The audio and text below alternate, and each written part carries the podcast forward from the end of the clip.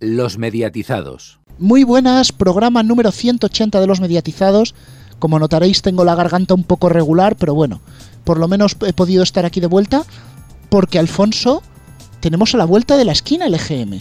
Vaya, vaya, una de nuestras principales citas del año, eh, la segunda de la temporada, será el miércoles que viene y por supuesto tendremos primero análisis de datos previos esta semana y la semana que viene especial. Cosa que va a tener bastante miga, pero Cristian, no solo tendremos datos de radio, sino también las audiencias de la tele. Pues sí, buenas tardes Rubén. Es que han salido ya las audiencias del mes de marzo y la verdad que deja datos muy muy interesantes que luego comentaremos. Y Héctor, algo que nos ha dejado un poco impresionados esta semana es esto de Dark y Dark Red. Sí, esta semana hemos visto en el dial de Vodafone cómo eh, había cierto movimiento en el dial 53 y dial 400. Luego hablamos de ello. Pues sí, pues sí, os ampliaremos esta información y Antonio, no solo ampliar, sino que además tendremos todas las secciones habituales. Sí, tendremos la agenda de Neo, la agenda deportiva, la carta de Radio Chip, el medio informativo y audiencias de mierda previo. Si lo hace la TDT, ¿por qué no nosotros? Ahí está, por nuestras narices, como siempre.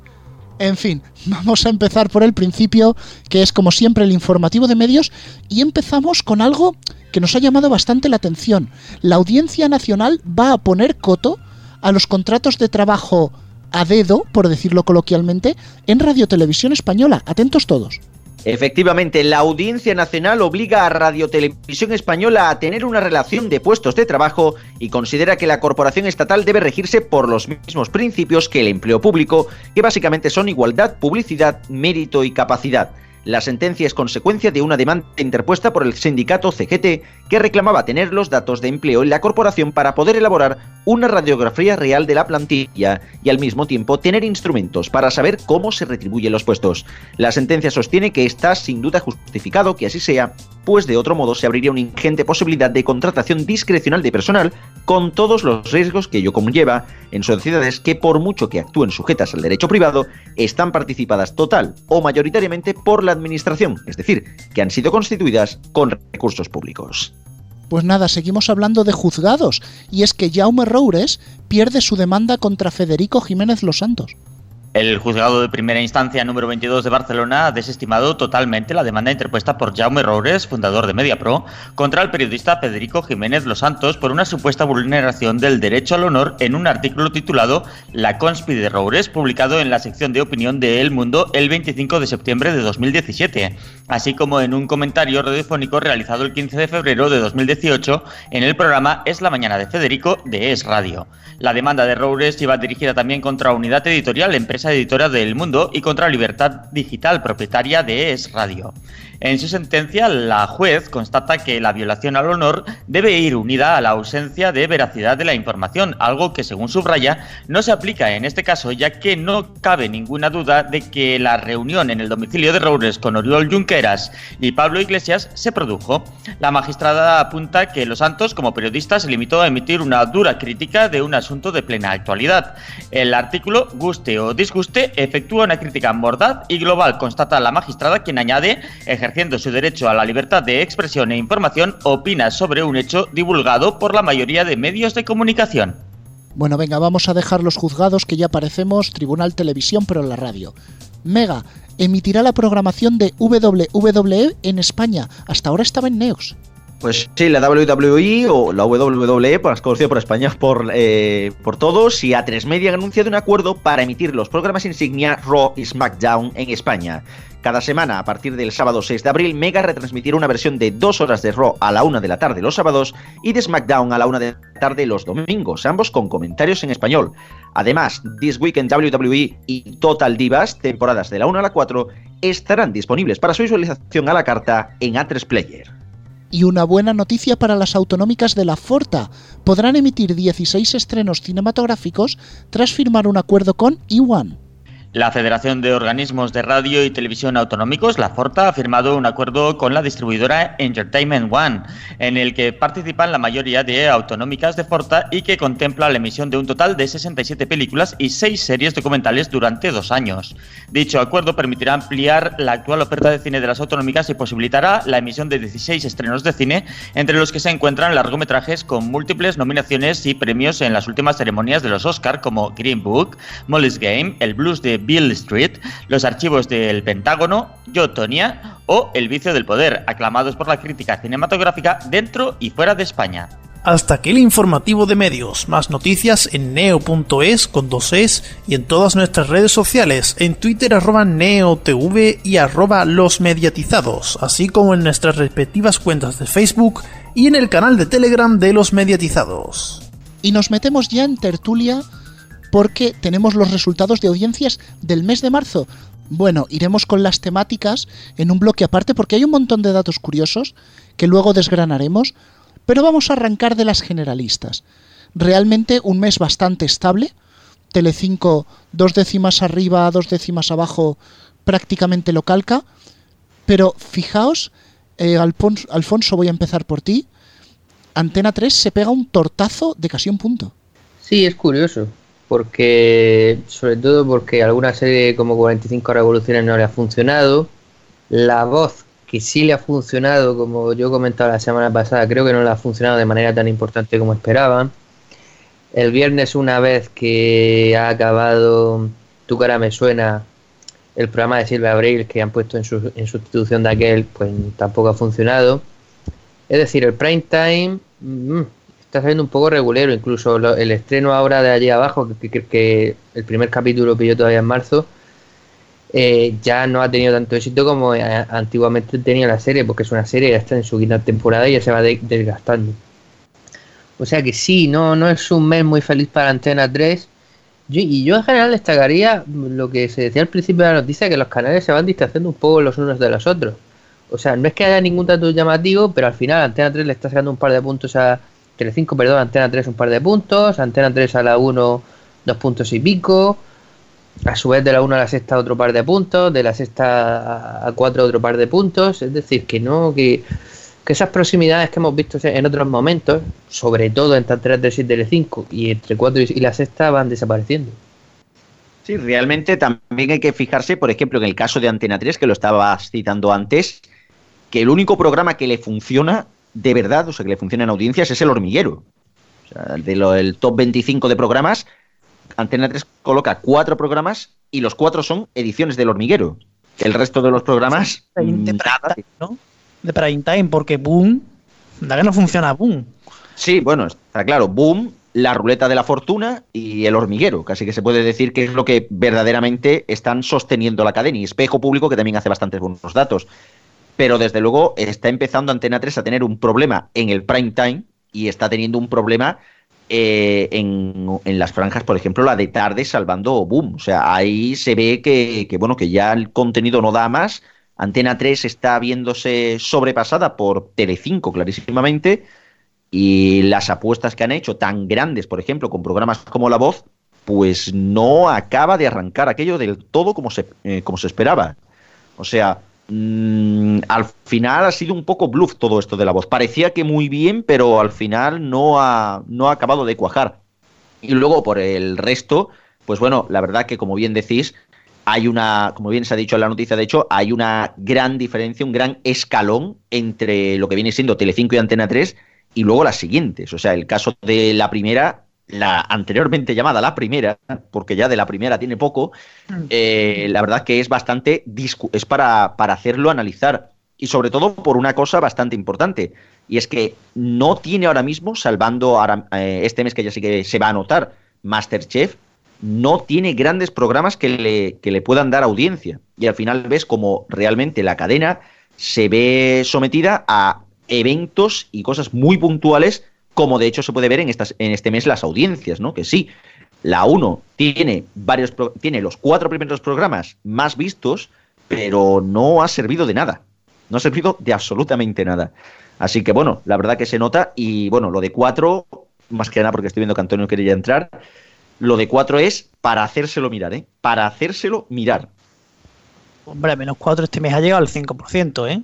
No te quejes. Bueno, en la 1, eh, la 1 ya lo comentábamos hace poco que iba camino del mínimo histórico, pero se ha liberado, porque ha entrado Cuéntame, ha entrado Masterchef, los partidos de España y la serie de los lunes que ha comenzado muy bien, comenzó con más audiencia que Cuéntame. Y en su segundo capítulo, pues se mantiene, o sea, está bien.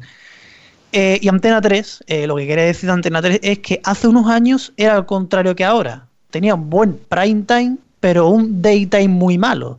Ahora ha estabilizado mucho el, day, el daytime, funciona muy bien la ruleta, boom, los informativos. El hormiguero ya es prime time, le sigue funcionando, pero el resto de ofertas de prime time es lo que está fallando ahora en Antena 3, está hundido básicamente, excepto la voz.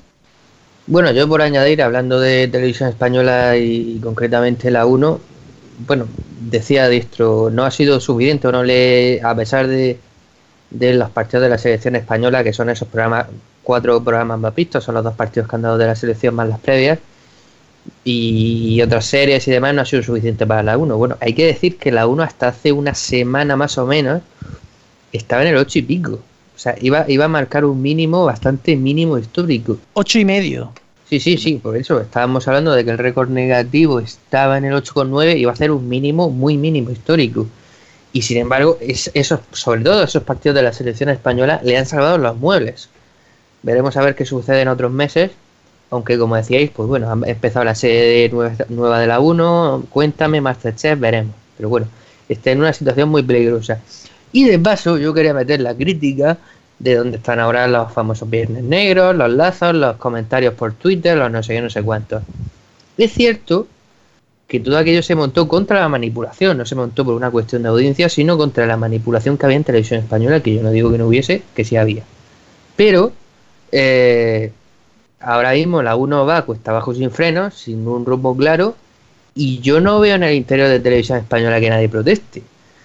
Y hombre, pues no sé, veo también motivos para protestar ahora mismo.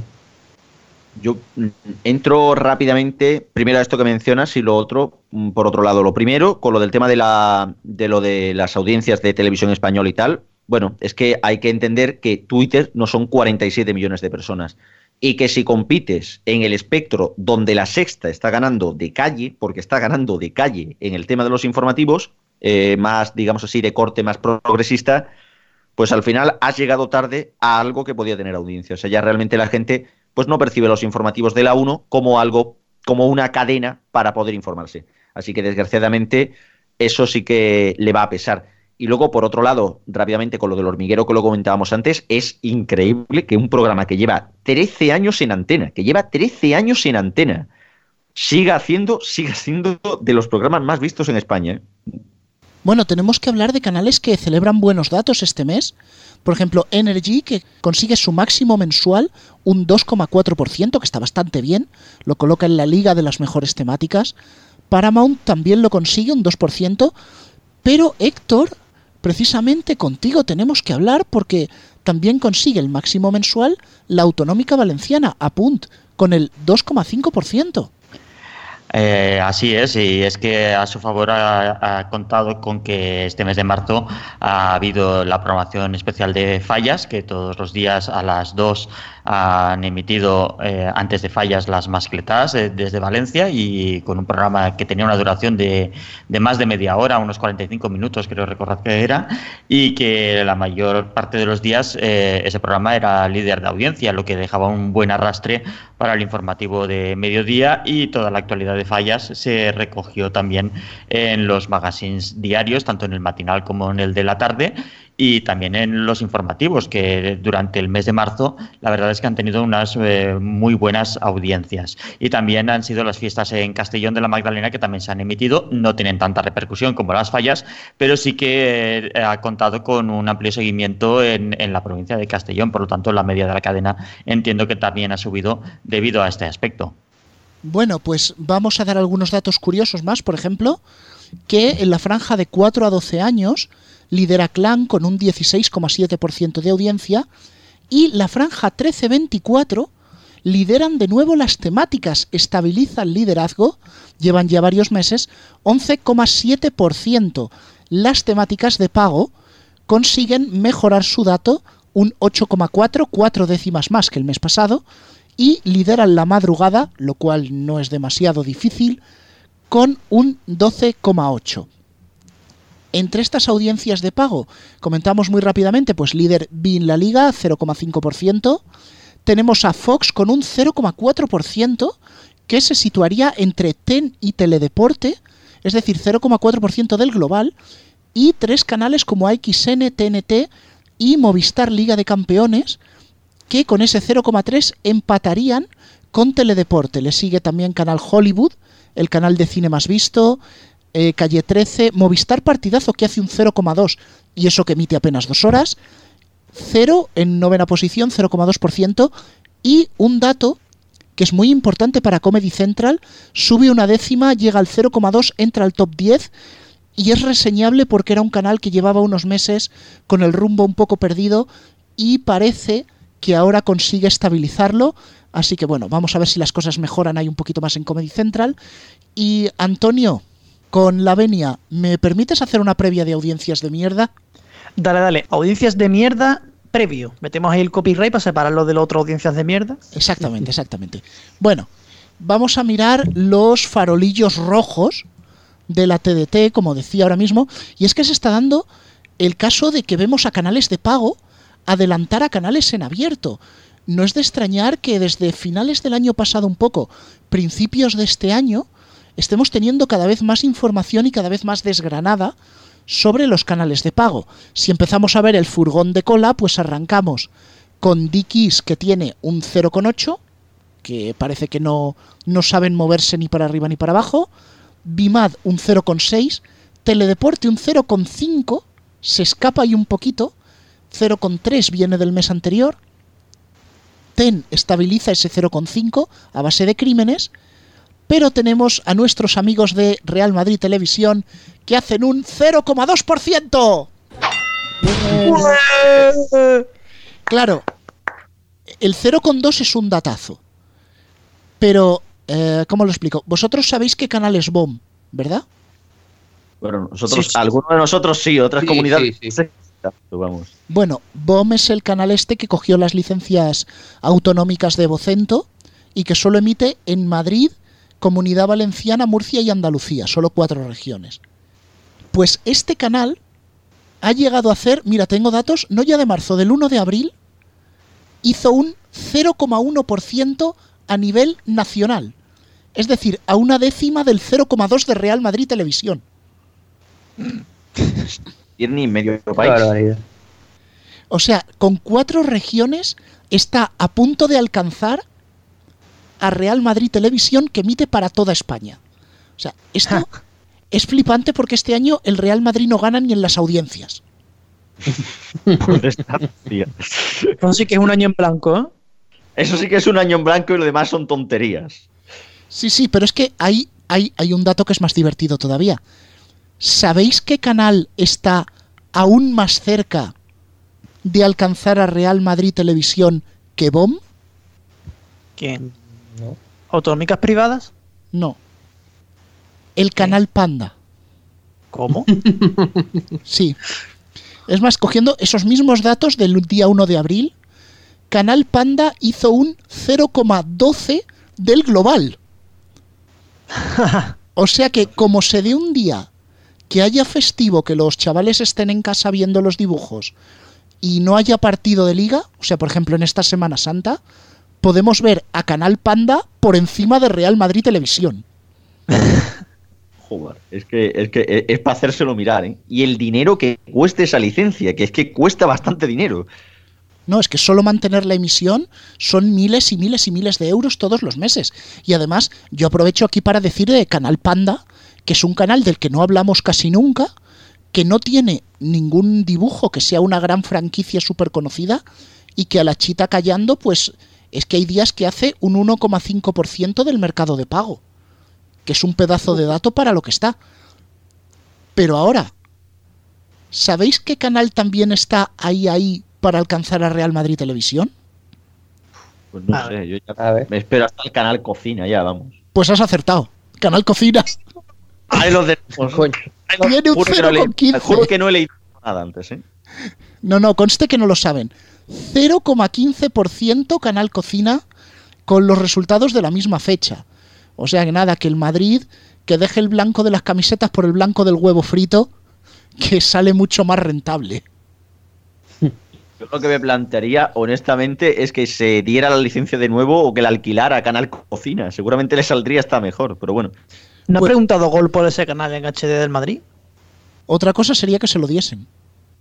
Bueno, y antes, yo hay una que quiero comentar contigo, Cristian, porque esto te vas a reír. Sabemos que Cantar Media mide muy bien los canales lineales, tiene datos de los videoclubs de, de Movistar, de Vodafone, de Orange, creo que también. Pero mm, hay un dato que es el dato otros dentro de la televisión de pago, que es un 0,8.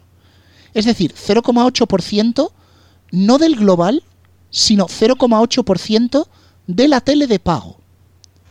Según Cantar Media, esa es la suma de Amazon, Netflix, HBO, Sky y todas las OTTs.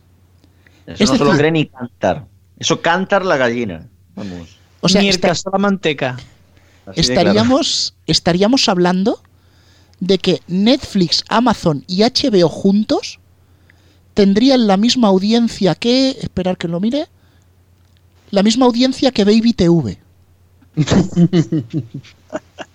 serio se cree alguien eso? ¿En No. serio se cree alguien eso? O sea, A ver, considero que puede ser difícil porque es verdad que se ve desde una barbaridad de dispositivos increíble, porque a lo mejor es que hay muchos que lo ven por, por Chromecast, otros lo ven por el Fire TV de Amazon, otros lo ven por Apple TV, otros lo ven por el Smart TV, otros lo ven por la PlayStation. Lo pueden ver por muchos dispositivos, pero desde luego que nadie se crea que la audiencia de Netflix, por poner la plataforma más grande y con más abonados en España, es de un 0,8%. Es que no tiene sentido ninguno. bueno, en Cantar que se aplique en el cuento, que intenten medir el streaming de una manera un poquito más rigurosa, porque si la tele lineal la miden bien, datos como este cantan, pero por soleares. Antonio, Héctor, creo que ya va siendo hora de que empecemos con la agenda de Neo, ¿no? Pues sí, Héctor, vamos allá con la agenda. Vamos a comenzar con las series. Así es, HBO España estrena este sábado la serie Warrior, basada en algunos escritos de Bruce Lee. Warrior es un drama criminal repleto de acción que tiene lugar durante las brutales guerras Tong del barrio chino de San Francisco durante la segunda mitad del siglo XIX. Y Calle 13 estrena el lunes a las 10 de la noche con doble episodio de Enemy Within, un frenético thriller ambientado en el mundo del espionaje. Erika Shepard despuntó como una de las mejores agentes de la CIA, pero ahora pasa sus días en una cárcel de máxima seguridad convertida en la traidora más famosa de la historia de Estados Unidos. Al no encontrar otra salida, el agente del FBI, Will Keaton, actúa en contra de todos sus principios y pide ayuda a Shepard para atrapar a un delincuente peligroso y escurridizo que ella conoce muy bien. E Informer, la serie revelación de la BBC en 2018, llega el martes a España de la mano de Filmin. Se trata de un absorbente thriller de seis episodios producido por la BBC que gira alrededor de la amenaza terrorista global. En el Reino Unido se comparó con otro éxito de la temporada, Bodyguard, y su último capítulo causó una auténtica conmoción en las redes sociales. Y esta semana en la agenda de Neo también tenemos documentales y uno de los factual favoritos de Divinity. Así es, en Netflix estrena este viernes su serie documental original Nuestro Planeta. Del creador de Planeta Tierra, la serie está producida en conjunto con World Wildlife Fund y está narrada por David Attenborough en los territorios de habla inglesa y también en cualquier territorio de habla no inglesa, ajustando el idioma inglés en el DECO o en la aplicación que utilicemos para ver Netflix. Consta de ocho partes y explorará las maravillas de nuestro, de nuestro planeta. Y el canal de casa programa maratones de fin de semana con los hermanos Scott a partir de las dos y media de la tarde del sábado y del domingo con los programas Los gemelos decoran dos veces, La casa de mis sueños y Vender para comprar. Gracias, Antonio. Pero Héctor, quiero que te quedes un poquito más con nosotros porque tenemos, tenemos una confusión muy dark. Sí, eh, esta semana hemos visto como en Vodafone, en el dial 53, en el dial que normalmente veíamos eh, el canal Dark, bueno, normalmente veíamos quien lo viese, claro, eh, porque, no sé, yo personalmente no lo veía mucho. Pues hemos visto como el canal ha sido sustituido por un cartel que nos emplaza a sintonizar el canal en el dial 400 de Vodafone. Eh, la peculiaridad que hemos visto es que este cartel es en SD, pero el canal está configurado ya como 1080i, es decir, en alta definición, cosa que nos extraña un poquito. Y que el canal 400 eh, emite efectivamente lo que se venía viendo por el dial 53, es decir, el canal Dark en SD y con la desconexión eh, de cine para adultos, digámoslo así, a partir de la medianoche. Mm, ¿Qué es lo que puede pasar aquí? Precisamente, ¿qué podría pasar? Pues hemos consultado y os lo vamos a decir.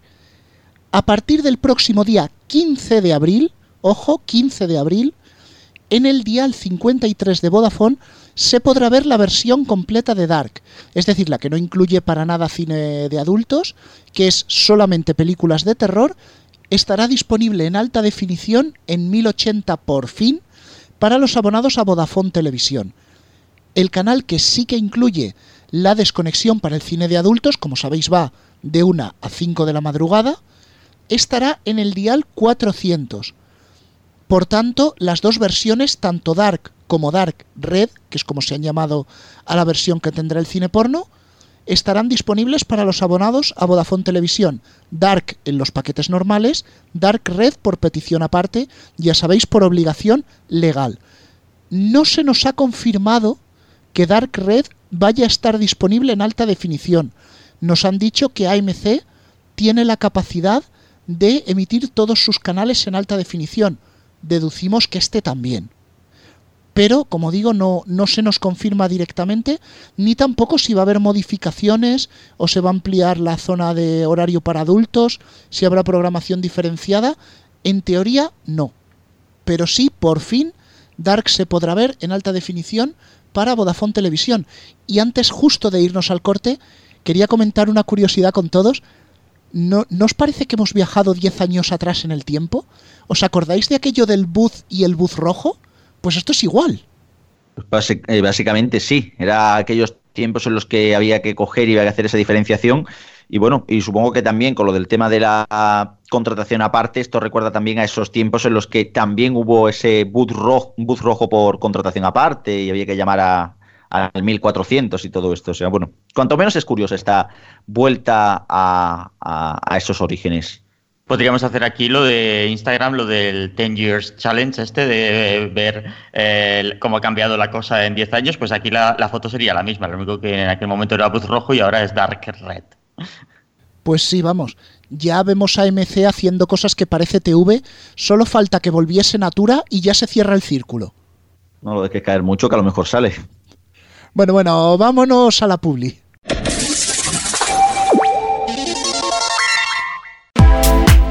¿Te gustan los medios de comunicación? ¿Quieres estar al día de las tarifas y ofertas de los operadores? ¿Tienes tele de pago o servicios de streaming y no le sabes sacar provecho? En neo.es encontrarás todo lo esencial para estar al día. Noticias, destacados, tarifas. Neo.es. A tu lado desde el año 2000.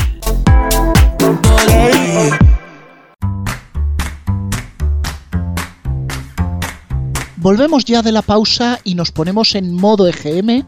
Sabéis que el próximo miércoles van a salir las audiencias de la radio y estamos inquietos. Os voy a decir la verdad. Llevamos varios EGMs que estamos mirando que el consumo de radio baja, baja, baja, algún pico, hace a veces las musicales, pero en general tiende a la baja. No se va a escapar Pac de que le pregunte si esto ya es una tendencia, pero Alfonso, entre las generalistas sí que vemos que aunque haya repiques, algunas subidas, la tendencia es a la baja. Sí, es cierto, en los últimos, diría, par de años, eh, las cuatro grandes generalistas han ido bajando más que subiendo, han tenido más EGM de bajada que de subida. Es cierto que en general, pues por ejemplo a la COPE le ha ido mal, perdón, a la COPE le ha ido bien, a Onda Cero le ha ido mal, a la SER regular tirando a mal y tal, Radio, Nacional pues ahí entre Vinto y Valdemoro, pero eh, si haces una media de las cuatro es sin duda la baja y veremos a ver lo que, lo que ocurre en este gen. Hombre, desde luego lo que sí que es verdad es que lo, lo que va a ser ya casi interesante de saber es si la COPE se acerca más a los 3 millones o se queda más en los dos y medio. Desde luego, los datos de Herrera en estos últimos en estas últimas oleadas han sido bastante buenos Tiempo de juego, habrá que ver ahí cómo, surge la cosa y bueno, el partidazo, pues ver si finalmente sí que necesitaba la audiencia de, eh, Radio Marca para poder estabilizar su proyecto. Y luego, por otro lado, pues también analizar, incluso en emisoras un poquito más pequeñas de las generalistas, el fenómeno es radio analizado junto al fenómeno de cierto partido político que no quiero mencionar. Y si aquello ha tenido tirón o si puede tener tirón también en las audiencias. Bueno, no solo habría que analizar el fenómeno de Radio, por ejemplo, Cuervo nos comentaba el otro día que estaba por hacer la apuesta de decir que RAC 1 en Cataluña iba a llegar al millón de oyentes, que tenía el récord en 977.000. Así que ojito que se da en los dos sentidos. Sí que entrando ya a las cadenas, yo creo que tendríamos que ver un EGM en general de subidas, porque es invierno, la gente se queda más en casa, va a escuchar más la radio, desde luego lo que es la actualidad política no ha dado tregua, y por ejemplo, pues la cadena Sero La Cope, que en el anterior EGM subieron, subieron apenas un 1%, se podría decir que hicieron un plano, o sea, básicamente recuperaron lo que habían perdido durante el verano. Si no se sube ahora en invierno, sí que sería una señal preocupante, porque todos sabemos que la primavera es más de musicales que de generalistas. Sí, efectivamente. Eh, además, la SER, por ejemplo, subía después de cuatro EGM de bajada y, subió poco, como tú dices. Y sería. Iba a decir que sería preocupante volverse a bajar, pero yo creo que va a ser un EGM a la baja en general en las generalistas, valga la redundancia. Porque estamos en una época de política, pero no en el medio de las elecciones. Yo, de hecho, creo que el EGM de, de, finales de junio sí va a ser bueno para las generalistas, ya adelantándome bastante. Pero en este EGM yo creo que todavía en general va, van a flojear. Corregirle un segundo a Cristian una cosa que ha dicho del programa este del partidazo y ahora que, se comparte por Radio Marca. Eh, eso en, en este EGM no lo vamos a ver eso ya se verá en el siguiente GM, porque acaban de hacer el cambio precisamente con las primeras entrevistas que ya se están haciendo mm, de cara al tercer EGM de temporada. Claro, sí, básicamente lo que me refería es a eso. Cuando decía lo de que necesitaba era si porque tiene bajas audiencias, ese soporte de radiomarca le sería necesario. A eso me, venía a referir. Y bueno, por lo demás, pues totalmente de acuerdo. Bueno, vamos a ver también cómo, cómo ocurre, pero desde luego el juicio al procés sí que seguramente va, va a repercutir, como bien decís, en las audiencias y posiblemente, pues quién sabe si Raku finalmente alcanza ese millón, que sería desde luego un dato espectacular para una cadena que solo emite en una comunidad autónoma. Y os voy a hacer una pregunta tanto a Cristian como a Alfonso. Radio 1 dio el dato de 1.219.300.000 perdidos en dos EGMs. ¿Radio Nacional ha tocado fondo, sí o no? Yo diría que no. Pues esperemos que sí, en contra de lo que dice Cristian, porque después de bajar en 2 EGM 300.000 oyentes, esperemos que recupere un poco. Es cierto que esta temporada ha sido muy complicada porque ha, sido otra vez de cambios en Radio Nacional y cada vez que hay cambios en Radio Nacional, cosa que ocurre continuamente, eso se traduce en una bajada de audiencia y luego en una lenta recuperación, para ver si empieza ya a recuperar. Pues sí, bueno, esto, también habrá que verlo analizando todo el contexto, pero desde luego si también Radio Nacional baja después de la bajada de Televisión Española que hemos comentado antes, vaya, vaya mesecitos más malos para la, la corporación. Pues sí, y no fue un EGM tan malo para las musicales el anterior, porque sí que hubo una subida, aunque la subida fue prácticamente imperceptible, apenas unos 16-17 mil oyentes, lo que es hacer un plano y las emisoras deberían haberse reforzado para intentar captar más oyentes. Y la única que se ha reforzado, que estábamos haciendo aquí el chiste durante la pausa, es Melodía FM, que se ha surtido de ibéricos. Anda, qué bueno, estás hecho todo un Matías Prats. Soy si te mira Carlos Latre, Pues sí. Vaya, vaya incorporación y sobre todo, ya más que todo, es qué horario es ponerlo un viernes a la una de la tarde. Si me lo dices de lunes a viernes, vale, pero un viernes. Yo creo que lo que han hecho es coger un dardo y donde ha caído de la parrilla, pues ahí lo ponemos. Más o menos. Es que sí, desde luego eso es lo que parece, porque es un programa que, bueno, que no ha funcionado en Onda Cero porque ha sido un desastre. que no pega para nada en Melodía FM y no pega para nada en el día y la hora en los que lo han puesto. O sea, nada tiene sentido. Bueno, Melodía no tiene sentido. Yo eso es una de las cosas que digo y repito muchas veces a riesgo de ser cansino. Ahora mismo los directores de emisoras musicales no son directores, son gestores.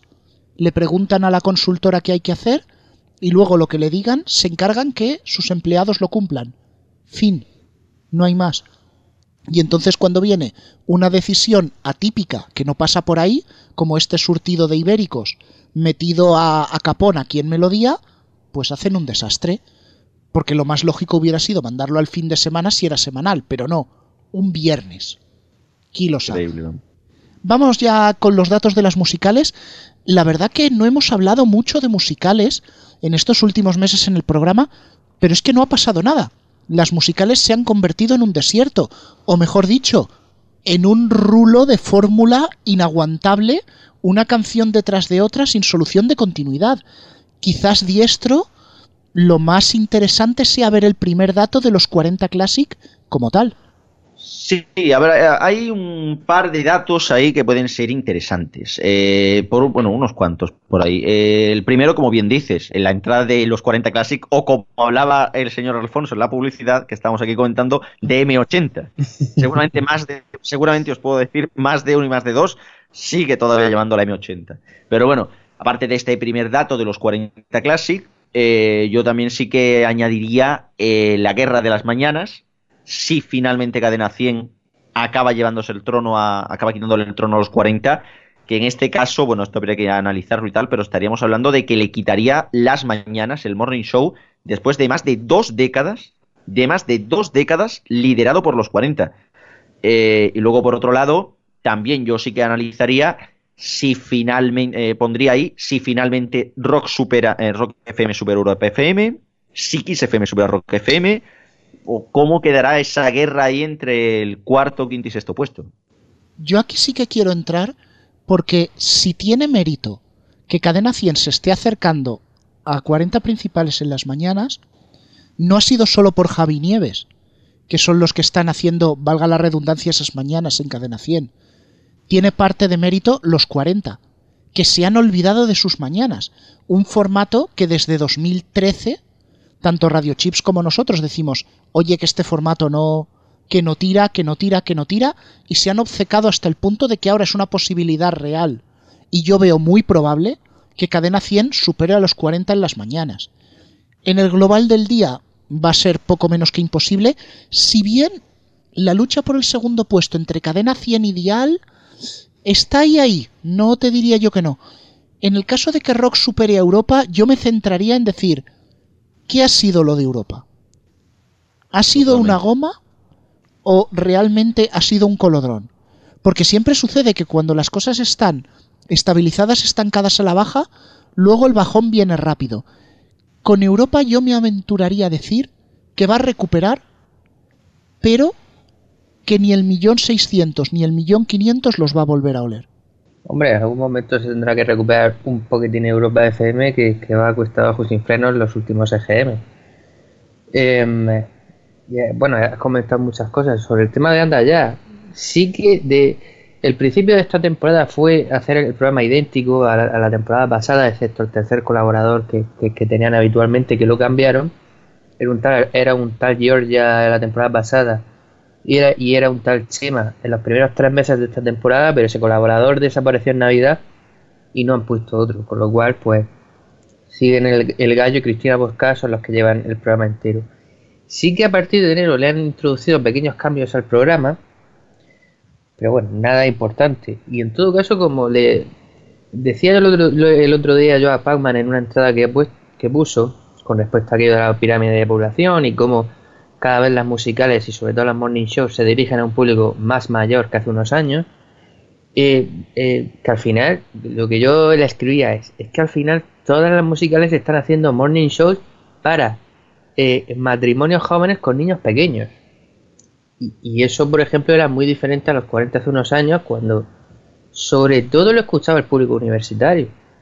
Incluso que iba al instituto, pero bueno, por hacer una media, el público universitario. Ahora esa media de edad sin duda ha subido y al final están haciendo lo mismo mm, que te puede hacer Javi Mar, o, incluso, bueno, Europa FM, el programa de Cárdenas sí es un poco más diferente. Pero con menos medios, incluso lo que hace Juanma Ortega en, en Melodía. Mm, al final haces un programa idéntico, no te diferencias, no destacas como hace unos años. Sí que hay que decir que siguen haciendo bromas en el anda ya, pero claro, después de tantos años, pues eso ya no le hace gracia ni le llama la atención a nadie. Y, no sé, no sé. No sé, yo creo, vamos a ver, el, programa de Javi y Mar siempre estaba ahí, ahí, en audiencia, bueno, siempre no, el último par de años más o menos, y veremos lo que pasa en este GM. Siempre se han ido manteniendo las distancias porque cuando sube uno sube el otro, cuando baja el uno baja el otro y veremos esta vez. Bueno, aquí yo creo que eso tiene una explicación bastante clara de por qué eh, los 40 ofrecen un morning show un poquito más adulto. Y es que al final, al fin y al cabo, eh, mencionabas, antes se hacía un público más universitario y tal, ese público ha abandonado la radio. O sea, es verdad, yo estoy convencido y creo que lo de la pirámide de población, lo que decía Pacman el otro día en su blog, es, es, correcto, es así. O sea, realmente la, la, población se ha envejecido y la gente que escucha radio, pues evidentemente es más adulta y por eso las emisoras como Cadena 100 o Dial o XFM, pues tienen ahora más audiencia. Pero por otro lado hay que decir una cosa, ¿qué pasa con el público joven? Ese público se ha ido a Spotify. Así de claro, se ha ido a Spotify, no, no, no va a haber vuelta atrás. Así que evidentemente los 40 apostarán por eso, apostarán por eso. Dicho esto, lo que sí que es verdad es que, claro, cuando uno ve las emisoras que tienen un corte más joven, como Hit y Megastar, y ve los datos, pues se paran a pensar las grandes emisoras por qué no quieren recuperar a ese público joven. No, no conviene, no compensa. Por desgracia, no compensa. Pues bueno, precisamente esas emisoras jóvenes, que yo también comentaba en el blog de Radio Chips, que se habla de que las están desarticulando, y es así. Pero es que no es solo mirar esa audiencia, Cristian. Es que prácticamente a los jóvenes no se le ha dado una alternativa, porque dices, tienes como alternativa Megastar, y dices, sí, claro, que se escucha en cuatro sitios, que en algunos se escucha como se escucha, o te tienes que poner una aplicación que te mete publicidad por los cuatro costados. Y todo esto para escuchar un morning que tiene de joven un poco la música, porque prácticamente es muy formulero. No se le está dando a los jóvenes donde meterse y obviamente ese público no responde. En su liga, por ejemplo, Hit FM sigue rebotando entre sus 270-305.000. Megastar pegó una bajada a 175.000. Ojo que aquí han perdido también el poste de Sevilla, con lo cual no está clara la recuperación. Y Máxima, pues bueno, yo creo que aquí no mucho que decir. Ahora sí que vamos a ver los efectos del maximicidio. Totalmente. Pero bueno, ya esto ya lo, veremos la semana que viene. La verdad que hay muchas ganas sobre todo, porque aunque parezca que no, hay cositas ahí a rascar ¿eh? del de, EGM de musicales. Pues todo se andará con el EGM de aquí a apenas siete días y ahora es momento de la agenda deportiva. Antonio, Alfonso, adelante. Eso es, repasamos ahora con Alfonso la agenda deportiva de los próximos días, comenzando con la liga. Efectivamente, jornada número 31 del Campeonato Nacional de Liga que nos trae un gran partido, el Barcelona Atlético de Madrid que se disputa el sábado a las 9 menos cuarto y televisa Movistar Partidazo. Antes a las 4 y cuarto se jugará el Real Madrid Eibar televisado por Win La Liga. En segunda división, el partido más destacado nos, trae, nos lo trae Movistar Partidazo el sábado a las 6 de la tarde. Es el Granada Málaga. Este fin de semana no tendremos jornada en la Liga Femenina ya que la selección juega dos amistosos el viernes frente a Brasil y el martes en Inglaterra todavía sin televisión. En el fútbol internacional vamos a repasar ligas y hasta copa de varios países europeos. En Inglaterra vuelven a competir, eh, vuelven a compartir protagonismo la Copa y la Liga. Las semifinales de la Copa son el Manchester City Brighton el sábado a las 6 y media y el Batford Wolverhampton el domingo a las 5 de la tarde, ambos por DAZN. En cuanto a la Premier League, el viernes a las 9 de la noche se disputa el Southampton-Liverpool televisado por Movistar Liga de Campeones. En la Bundesliga tendremos duelo por todo lo alto el sábado a las 6 y media, Bayern de Múnich, Borussia Dortmund en Vamos. Media hora antes tendremos el Juventus Milan en Movistar Liga de Campeones. Y terminamos el repaso con el PSG Estrasburgo el domingo a las 9 de la noche en Movistar Liga de Campeones. Nuevo descanso en el mundo del motor, así que nos vamos al polideportivo. En la Euroliga se disputa la última jornada de la fase regular, ya jugada el Vasconia y nos queda el Real Madrid Salguiris este jueves a las 9 de la noche y el Barcelona Kinky de Moscú este viernes a también a las 9 de la noche. En la CB los dos primeros juegan el domingo a las 7 y media de la tarde. Los partidos son Brogan Barcelasa y, y Herbalife Gran Canaria Real Madrid. Todo el baloncesto en Movistar Deportes. Cambiando de deporte, en la Liga Nacional de Fútbol Sala destacamos dos partidos. El sábado a las 6 de la tarde los Asuna Magna Barça Lassa y el domingo a las 12 GP Cartagena del Pozo Murcia por Bin la Liga, perdón, por la Liga Sport, es decir, por la nueva plataforma que ha sacado la liga y la 7 Televisión. Se da la casualidad de que ese mismo día a las 7 de la tarde se juega el Cartagena Real Murcia, que también televisa la 7 Televisión. Por último, viernes, sábado y domingo se jugarán los cuartos, semifinales y final de la Copa del Rey de balonmano y serán ofrecidos por la aplicación de la Liga Sport. Una semana más, vamos con el repaso a las competiciones europeas que se juegan la semana que viene. Se disputan los cuartos de final de dichas competiciones. En la Liga de Campeones, el miércoles a las 9 de la noche tendremos el Manchester United Barcelona por Movistar Liga de Campeones. Y en la Liga Europa, el jueves a las 9 de la noche se disputa el Villarreal Valencia que dará gol. Bueno, ya que hablamos de lucha libre tanto la semana pasada en Tertulia como hoy en las noticias, terminamos la agenda mencionando que este domingo se celebra WrestleMania. Se podrá ver el Pere Show desde las 11 de la noche en YouTube y WWE Network y el show principal desde la 1 de la madrugada solo en WWE Network. Pues dejamos ya la agenda deportiva y nos vamos al medio informativo. Es verdad que cómo me gusta escuchar este grito. Una sección que quiere agradecer de todo corazón a los premios de Cadena Dial. No, espera. A, a los premios de Cadena 100. No. Eh, a, a los de Máxima FM. No, espera. Eh, cu- ¿Cuáles serán? Eh, Los de RFC Radio, creo. Eso es todo. Un saludo a Marta Sánchez desde aquí. Sí, vamos. Me ha faltado decir los radiochip de mármol. Exactamente. En fin, bueno, bueno, pues empezamos. dejando al lado confusiones varias de salón, vamos a empezar hablando de Fotelka. ¿Qué es Sí. eso? ¿Eso qué es lo que es? No me digáis que no sabéis lo que es Fotelka. No oigo nada. Por Dios, de las Fotelcas de toda la vida. Ajá. Qué bien. Bueno, Ah, venga, va. Venga, venga, Fotelka es la nueva plataforma que va a empezar a emitir por Ispasat. Ah, Ah. vale, ¿Y, vale. y vale. qué, va, y qué va a emitir? Pues es un paquete de canales para la República Checa y Eslovaquia. Esto es verdad, ¿eh? El canal promo ya se puede sintonizar en 11771 vertical. En HD Estoy, además. estoy deseoso de sintonizar esa plataforma. Me voy a comprar una parabólica nada más que para eso.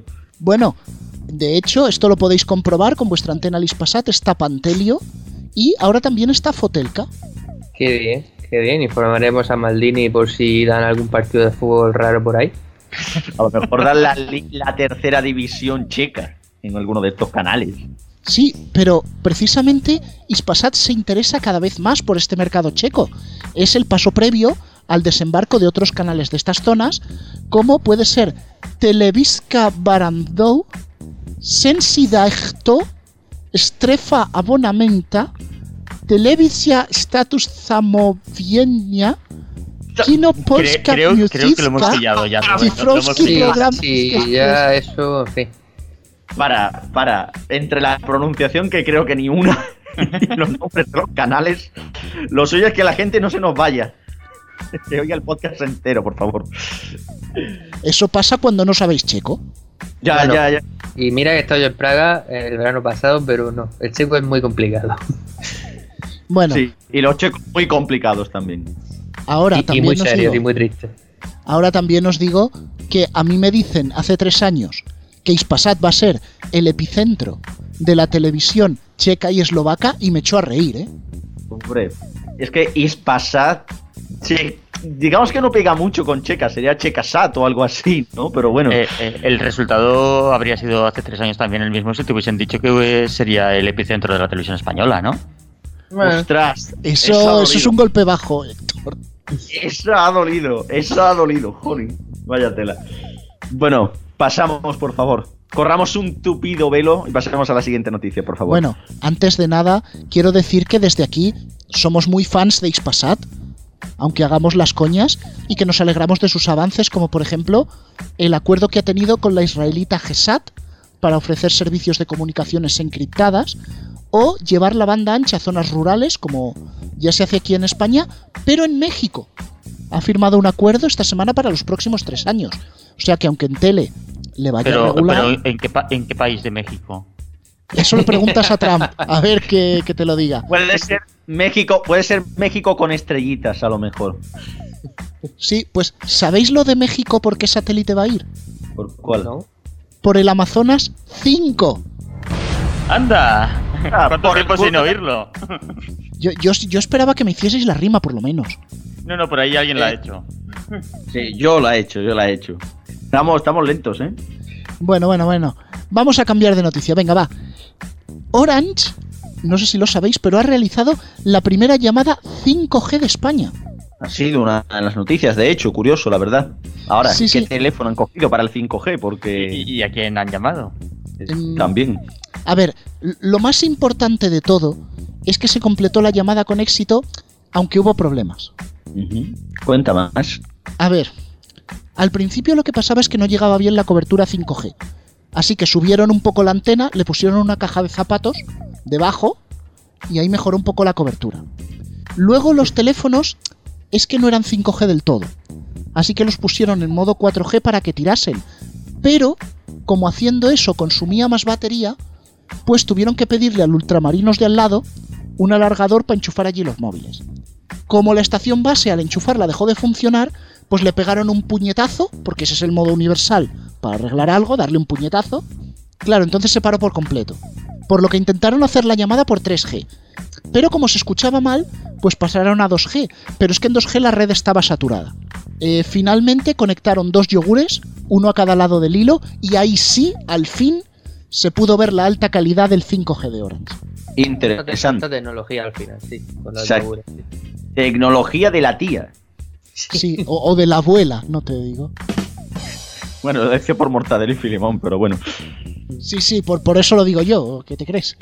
Bueno, bueno, bueno. Pues así, así nos van las cosas. La, la- la cosa está en que si esta es la primera llamada, vamos a ver cuándo, empieza, cuándo empezará la gente a usarlo a este paso. Pero bueno. Pues bueno, bastante será que no nos haga interferencias en la tele, porque tenemos el segundo dividendo ahí, ahí, ¿eh? Pues sí, sí, sí, sí. Hay que estar ahí, hay que estar ahí atentos, pero bueno, vamos a ver qué, qué es lo que ocurre con el 5G. ¿Tenemos algo más por ahí? Pues sí, y además esta Cristian te va a gustar bastante, porque MTV España va a reformar su programación a partir de mayo. ¿Van a poner música? Va a haber una Buena franja pre- de música, va a haber una franja de música, además que será una franja reservada, que no la van a tocar, ni la van a menguar, ni la van a recortar, en concreto de 4.55 a 5 de la mañana. ¡Ostras!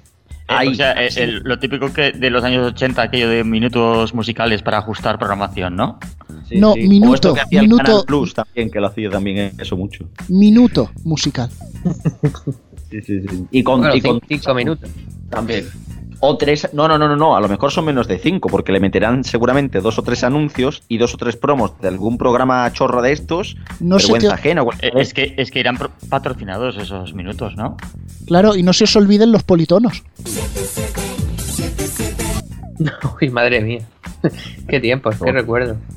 Los politonos. Que en TV es verdad que tenía su sistema de politonos, bueno, como todo hijo de vecino, eso bueno. Bueno, pero lo importante de esa franja es que no la van a tocar. No tienen intención Sí, de sí. quitarla, ni de moverla, ni de nada. Por otro lado, las mañanas estarán ocupadas por la serie animada Matrioska y su palo, donde veremos a Matrioska jugar con un palo, como su propio nombre indica, y además serie que se ofrecerá de manera íntegra. Hombre, por lo menos ponen Matrioski un palo y no ponen Matrioski, esa serie con la que empezó 4. Y que ponerla por las mañanas, muy buena idea no es. Sobre todo hablar de la trata de blancas y estas cosas, ¿no? Pero bueno. No, no, no, no, es que cuando digo que se va a ofrecer íntegra, es que como solo tiene seis episodios, la van a emitir entera todas las mañanas. Amigo. Vale, vale, vale, vale, vale. Eso, eso tiene más sentido. Sí, porque Joder. así puedes levantarte, ver un capítulo mientras desayunas, te vas a comprar el pan, te, lo pi- te pierdes el siguiente y al día siguiente compras el pan a otra hora y puedes ver el capítulo que no has visto el día anterior y cosas así, ¿no? Eso se Exacto. llama multidifusión, amigo. Exactamente, perfecto. Tú de la del Canal Plus, ¿sabes? Bueno, las repeticiones del programa de humor Vergüenza Ajena, que mencionabais, serán reemplazadas por repeticiones del programa de tarde de Risto Mejide, que también da vergüenza ajena. Joder, Pues sí, joder, que- es- ¿Cu- cu- cu- ¿Cuándo, cuándo se acaba ese programa? cuando Mediaset se canse de poner dinero. Básicamente. También el cine de MTV pasará a ser un ciclo con las mejores películas de Pajares y Esteso antes de hacerse famosos. Hombre, le van a hacer la competencia a Somos. Es lo que somos. Oh, madre, qué malo, por favor. Venga ya, por favor, venga, pasemos de noticias. Por Hombre, si último, tiene- no, no, si no, no, no, espera, espera, de- espera, espera, que no lo hemos, que no hemos terminado. Frena, Antonio, frena. Por último, los especiales de El Camino, que contaban la historia de famosos cantantes, serán reemplazados por Camino de Cabras, una Camino nueva Cabras. coproducción entre Viacom y Televisión La Roda. ¡Oh, ¡Ostras! No me jodas que Venancio y Irapur iban a MTV. No está confirmado, ¿eh? No levantemos la liebre. Eso, eso es un notición de la MTV y no que hagan la gala en Sevilla. Bueno, pues tras preguntarle el porqué de estos cambios, el director de programación de MTV nos respondió de una manera muy clara. Total, para la gente que no ve. Pues mira, tampoco está mal pensado. Pues bueno, sí, con este exitazo vamos a ir ya recogiendo. Héctor Prades Castellón, muchas gracias. Hasta pronto. Cristian García Barcelona, muchas gracias. Hasta la próxima semana. Alfonso Hernández Cartagena, muchas gracias. Hasta luego. Bueno, hoy no hemos tenido edad de oro del periodismo, pero sepáis que estamos recogiendo titulares también, ¿eh? Sí, sí, sí, sí. Y, y se acumulan muchos. Sí, más, Sí, más e de lo que nos gusta. internacionales. Bueno, Antonio, ponnos la carta. Hola Antonio, hola Rubén, de New Got Robots. El otro día puse la tele, el programa de Risto, el de las tardes. Estaba el antiguo director del Mundo, David Jiménez, hablando de su libro y de las cosas que cuenta en él. Una de las cosas que contó es que en los 90 uno de los más famosos locutores de radio aceptó 30 millones de pesetas, casi 20.000 euros para la generación Z, para hablar bien de un partido. Y dijo que mucha gente, pues, eh, que se le caería un mito. Y no dijo quién era, pero me quedé picuetísimo. Y en mitad de la conversación, en el programa de Risto, que es ese programa en el que invitan a alguien claramente de la izquierda y a alguien claramente de la derecha para que discutan cuanto más mejor, y si se insultan, pues ya no te cuento. Pues en ese mismo programa, David Jiménez criticó que en las teles lo que se hace es contraponer a dos personas ultras de distinto signo a meterse caña. Pues igual no se había dado cuenta de que ese programa funcionaba precisamente así. Y me quedé pensando, queridos espectadores, eso en la radio no pasa, es decir, claro que contrastan pareceres, claro que las tertulias se gritan, se dejan hablar y todo eso. Todo esto ocurre también. Sin embargo, eso de poner a dos tertulianos a decirse de todo, a insultarse, mientras el presentador pone cara de haba, eso no ocurre. Ocurre que a veces no se dejan hablar, pero no sé por qué razón no se baja tan abajo. Y ocurre lo mismo con los sucesos. Los sucesos en la tele enganchan al personal. Parece que los sucesos es un género bajuno en televisión, pero en la radio son secciones muy prestigiosas. Seguramente porque se hace un relato de lo ocurrido y no se va a la sangre. Y sobre todo porque no se da la turra todo el rato al personal con lo mismo y simplemente se dedican unos minutos para informar. Es muy normal que los informativos de la tele eso parezca una mezcla de Impacto TV y una lista de sucesos que chorrean sangre. En la radio, la parte de sucesos rara vez supera el minuto. Y me pregunto, ¿nos preguntan las noticias? ¿Es decisivo el formato? ¿O simplemente queremos a la radio para informarnos y la tele es más que nada un espectáculo para entretenernos? ¿Es posible hacer tele sin espectáculo o no? Porque igual resulta que no se puede. Pues la verdad que, aunque coincido bastante con Pac, sí que le diría tres cosas a la carta. La primera que sí, la tele tiene más de espectáculo que la radio y siempre lo ha tenido. La segunda que mi definición de espectáculo no coincide con que dos personas se pongan de vuelta y media delante de una cámara. Y tres, creo que es peligroso acostumbrar a la gente que espectáculo signifique que te voy a destrozar. No, no es la idea de espectáculo que yo tengo. Hmm, pues sí. Bueno, Rubén, eh, acabamos este programa número 180, pero ojo, ha llegado la hora. La semana que viene es el EGM. Pues sí, fíjate que esta vez Antonio casi no lo hemos mencionado en las despedidas. Pues sí, antes estábamos todo el tiempo y el EGM y el EGM, y ahora solamente las últimas semanas. Pues bueno, como siempre tendremos el despliegue especial, tendréis todos los datos en neo.es, programa especial en RFC Radio en directo con todo el análisis ese día, Antonio, ¿qué día es? El miércoles, ¿verdad? El miércoles 10 de abril. Miércoles 10 de abril por la tarde, muy atentos a las redes sociales que anunciaremos el horario. Y bueno, gracias a todas las emisoras, ¿no? Sí, gracias a todas las emisoras que siguen apostando por nosotros una semana más, tanto en FM como online. Y ya sabéis que las sintonías del programa son Creative Commons. Para saber cómo son, cómo se llaman las sintonías, lo tenéis ahí en la descripción del podcast. ¿Dónde estamos, Rubén? Pues estamos en Spotify, estamos en iTunes, estamos en Google Podcast, estamos en ¿qué me dejo? El principal, iVoox. Ah, bueno, es que ya ese lo damos por sentado. Pues donde sea que nos escuchéis, ahí estaremos. Hasta la semana que viene. Con el EGM, adiós.